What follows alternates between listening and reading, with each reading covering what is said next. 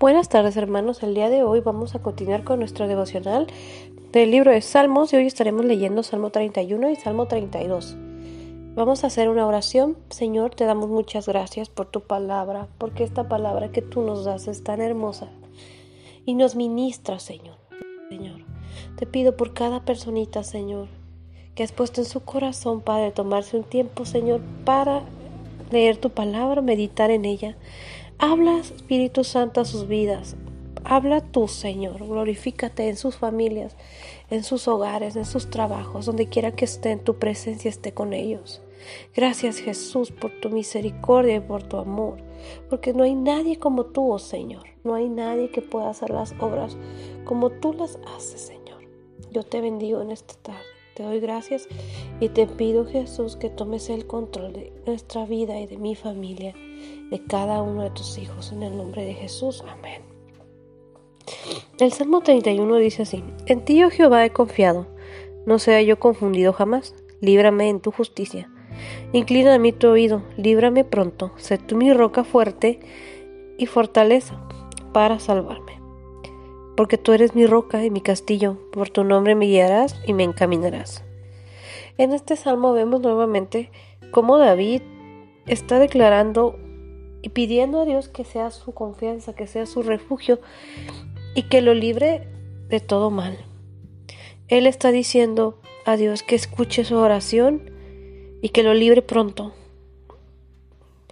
Si alguno de nosotros nos hemos encontrado en situaciones donde estamos desesperados y necesitamos la ayuda de Dios, porque Él es el único que nos puede ayudar. Y aquí en el 3 Él declara que Jehová es su roca y su castillo y dice que Jehová es el que lo va a encaminar. Si a veces te sientes perdido y no sabes a dónde ir, qué hacer, entonces ven a Jehová, ven a Dios, ven a Jesús. Él es el camino, Él es la vida.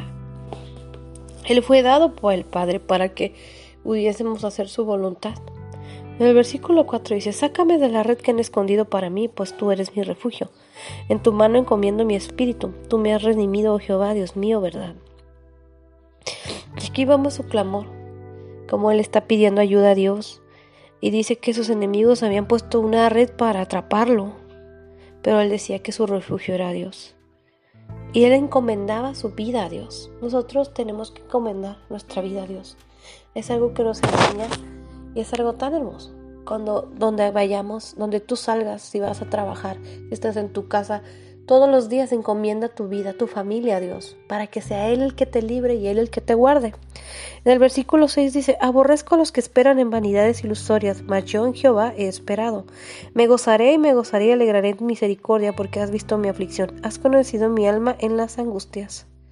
Aquí Él dice que hay personas que entregan su esperanza a vanidades. Esperan tal vez en sus cosas materiales, esperan en el dinero, esperan en, en que tal vez las tiene gente que los va a ayudar, en cosas ilusorias, pero él, su esperanza está en Dios. Si a veces, si el dinero no puede ayudarte, si las cosas materiales, si las personas te fallan, te das cuenta, entonces entendemos que el único que nos puede ayudar es Dios. Y él lo conocía. En el versículo 8 dice, no entregas, no me entregaste en mano del enemigo, pusiste mis pies en lugar espacioso. Ten misericordia de mí, oh Jehová, porque estoy en angustia. Se han consumido de tristeza mis ojos, mi alma también y mi cuerpo. Él estaba pidiendo ayuda a Dios porque él estaba pasando por un proceso de angustia. Dice que estaba triste y que todo su cuerpo estaba triste. En el versículo 10 dice, porque mi vida se va gastando de dolor y mis años de suspirar. Se agotan mis fuerzas a causa de mi iniquidad y mis huesos se han consumido. Él había pasado un proceso muy difícil y dice que sus huesos se habían enfermado, que él estaba triste. Él estaba pasando por una depresión porque había pasado algo en su vida donde él sentía que había pecado y, y decía que todo el dolor que le estaba pasando era causa de la iniquidad, del pecado.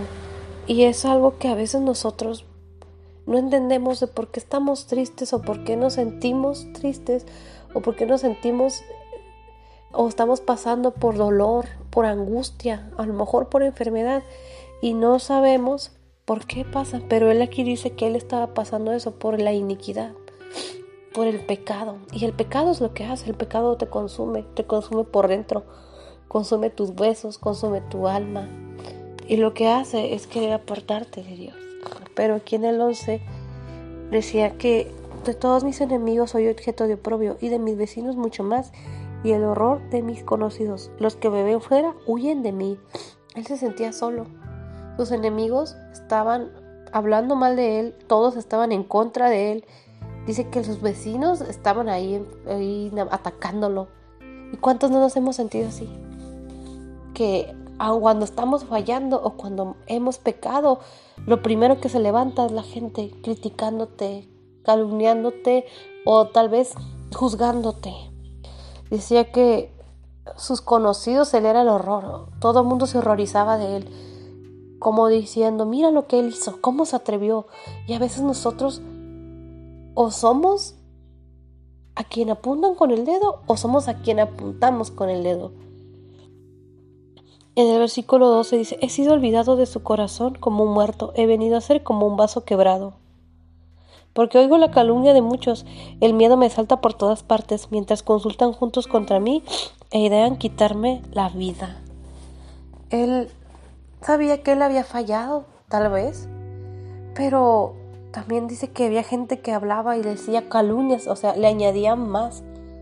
¿Y cuántos no hemos sido testigos de que aún en la misma iglesia sabemos que un hermano está fallando o sabemos que un hermano anda en pecado y nosotros somos quienes le tiramos la piedra, quienes aún le añadimos más, lo calumniamos más, nos horrorizamos de lo que hace, como si nosotros fuésemos perfectos, como si nosotros fuésemos quienes otorgásemos el perdón, como si nosotros fuésemos tan buenos cuando la palabra dice que no hay nadie bueno, solo Jesús. Y esta palabra nos enseña que así como tenemos el poder que Dios nos ha dado para que una persona se levante y sea salva a través de lo que le decimos, de hablarle del amor de Dios y del perdón de Dios, también podemos destruir a las personas, también podemos hacerle daño y también podemos hacer cosas que no están en la voluntad de Dios. O juzgamos o hablamos que nos horrorizamos como si fuésemos tan perfectos. Y en el versículo 14 dice, Mas yo en ti confío, oh Jehová, digno, digo, tú eres mi Dios. En tu mano están mis tiempos, líbrame de la mano de mis enemigos y de mis perseguidores. Este hombre, a pesar de todo lo que estaba sufriendo, él confiaba en Dios. Y es algo que nos debe enseñar el día de hoy. Si estás pasando por un proceso difícil, si tal vez has fallado, si te sientes en pecado y sientes que murmuran de ti, no pongas tu confianza en las personas, ponlas en Dios. Acércate a Dios, busca a Jesús, busca el perdón de Dios, que es el único que puede hacerlo. En el versículo 15 dice, en tu mano están mis tiempos. Líbrame de la mano de mis enemigos y de mis perseguidores. Haz resplandecer tu rostro sobre tu siervo. Sálvame por tu misericordia. No sea yo avergonzado, Jehová, ya que te he invocado, sean avergonzados los impíos, estén mudos en el Seol. Y aquí vemos cómo Él pone su confianza en Dios. Y eso nos, es muy importante porque nos, nos enseña que en medio de las pruebas y las luchas y de todos lo que estemos pasando, los procesos, tenemos que poner nuestra confianza en Dios porque Él es el único que nos puede salvar. En el versículo 18 dice, emudezcan los labios mentirosos que hablan contra el justo cosas duras, con soberbia y menosprecio. Cuán grande es tu bondad que has guardado para los que le te temen, que has mostrado a los que esperan en ti, delante de los hijos de los hombres. Y aquí él reconoce la bondad de Dios. Y aquí él reconoce que él ha guardado su amor para los que le temen, para quienes confían en él. En lo secreto de tu presencia los esconderás. En la conspiración del hombre los pondrás en un tabernáculo cubierto de contención de lenguas. Y qué importante es eso. Y aquí vemos otra vez cómo nos habla del poder de la lengua, porque dice que Él guarda a sus hijos de todo lo, de todo lo que se levanta en contra de ellos. Dice que lo va a poner un tabernáculo de contención de lenguas. Dios ama a sus hijos, protege a sus hijos. Y si se ha levantado murmuración y si se ha levantado una lengua que quiere acusarte, Dios se encarga de ponerte en un lugar donde eso no te va a hacer daño. Pero debes acercarte a Dios. Ya sea que hablen mentiras o que digan verdad o que digan o, lo que digan, deja que la presencia de Dios te cubra y que todo lo que se diga afuera no te afecte. El versículo 21 dice, bendito sea Jehová, porque ha hecho maravilla su misericordia para conmigo en ciudad fortificada. Decía yo en mi premura, cortado soy delante de tus ojos, pero tú oíste la voz de mis ruegos cuando a ti clamaba. Dice que él pensaba apresuradamente que él iba a ser cortado de su presencia, que tal vez él ya no iba a tener la oportunidad de ver, a, ver a Dios, de volver a tener esa relación con Dios, tal vez por lo que él había hecho. Sin embargo, dice, él escuchó, Dios nos escucha, Dios nos escucha. Si estás vivo, si estás ahorita, Dios te escucha, Dios me escucha, Dios nos está perdonando. Aprovechemos eso, no esperemos hasta el final para arrepentirnos. Amad a Jehová todos vosotros sus santos, a los fieles guarda Jehová, y paga abundantemente al que procede con soberbia. Dios paga. Paga así como le paga al justo, le paga al soberbio, y cada quien cobra conforme a sus obras. Y el versículo 24 dice, Esforzaos todos vosotros los que esperáis en Jehová, y tome aliento vuestro corazón. Qué hermosa palabra. Nos está invitando a que nos esforcemos. Y te sientes débil y sientes que ya no puedes más, esfuérzate. Esfuérzate y sigamos esperando. Y que nuestro corazón tome aliento. Que nuestro corazón tome fuerzas para seguir buscando de Dios, aún en estos momentos difíciles. Sigue buscando, no temas, no desmayes. El versículo, el Salmo 32 nos habla. Bienaventurado aquel cuya transmisión ha sido perdonada y cubierto su pecado. Y aquí habla algo muy hermoso que es el perdón. Bienaventurado el hombre a quien Jehová no culpa de iniquidad y en cuyo espíritu no hay engaño. Aquí nos habla de que eres una persona mil veces bendecida cuando Jehová te perdona y limpia nuestra transgresión y quita el pecado y nos perdona y nos cubre. Porque lo que nos cubre es la sangre que Jesús derramó. Esa sangre es la que nos justifica, no son nuestras obras no es lo bueno que hacemos, sino su sangre preciosa que nos ha limpiado, nos ha justificado y nos ha cubierto. Y dice que somos bendecidos cuando Jehová no nos culpa de nada y en cuyo espíritu no hay engaño. No hay engaño porque ya fuiste sincero, porque ya fuiste delante de Dios, porque ya te presentaste y has obtenido el perdón. Ya no tienes nada que ocultarle a Dios, porque ya te entregaste a Él. A veces nosotros en nuestro pecado queremos ocultarle a Dios las cosas que Él ya sabe, pero nosotros no las queremos reconocer. En el versículo 3 dice, mientras callé se envejecieron mis huesos en mi gemir todo el día, porque de día y de noche se agravó sobre mí tu mano, se volvió mi verdor en sequedades de verano. Dice que cuando Él cayó, sus huesos se envejecieron. Y que Él lloraba todo el día. Y que el día y noche estaba, sentía que la mano de Dios estaba sobre él, sentía que él estaba pagando algo. Y qué difícil es cuando nosotros no nos podemos sincerar. Por eso Dios nos invita a que le entreguemos el corazón, a que a que le entreguemos todo, si hay algo que te avergüenza, algo que tal vez no quieres que nadie se entere, pero ve y entrégaselo a Dios, ve y díselo a Dios. Él es el único que nos puede perdonar. No esperes a que tus huesos se envejezcan, no esperes a sentirte en esta condición. En el versículo 5 dice, mi pecado te declaré y no encubrí mi iniquidad. Dije, confesaré mis transgresiones a Jehová y tú perdonaste la maldad de mi pecado.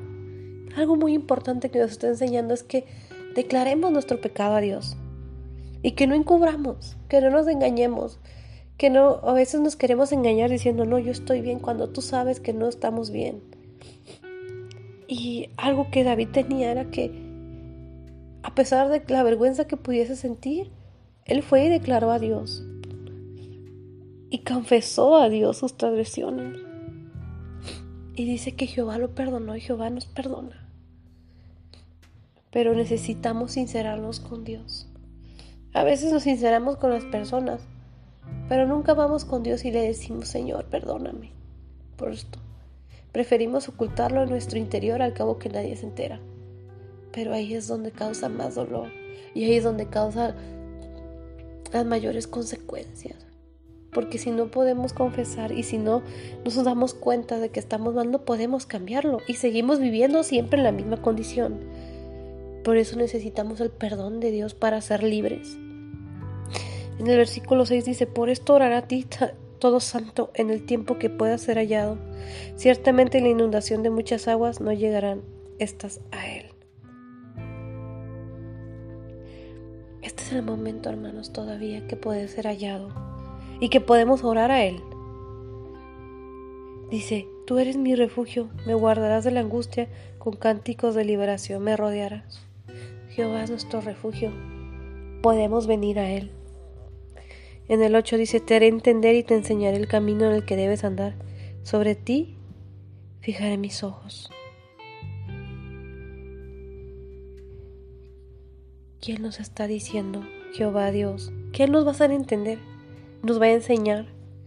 Y nos va a decir qué, qué decisiones tenemos que tomar, qué camino tenemos que hacer.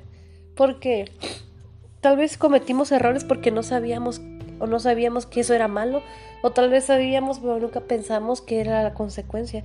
Pero aquí Dios dice que Él va a poner su mirada sobre nosotros y nos va a guiar. Dice el 9, no seas como el caballo o como el mulo sin entendimiento, que han de ser sujetados con cabestro y con freno, porque si no, no se acercan a ti. Aquí los compara como... Es una comparación muy fuerte, pero el salmista dice, no seas como el caballo, como el mulo, o sea, no, no seas, no andes por la vida así, que necesitas ser refrenado. Porque si no, nadie se acerca a ti. Y en el 10 dice, muchos son los dolores que habrá para el impío, mas el que espera en Jehová lo rodea la misericordia. Alegrados en Jehová y gozados justos, y cantad con júbilo todos vuestros los rectos de corazón. Le damos gracias a Dios porque esta es una hermosa palabra. Alegrémonos en Jehová y deseo que esta palabra sea de bendición para sus vidas.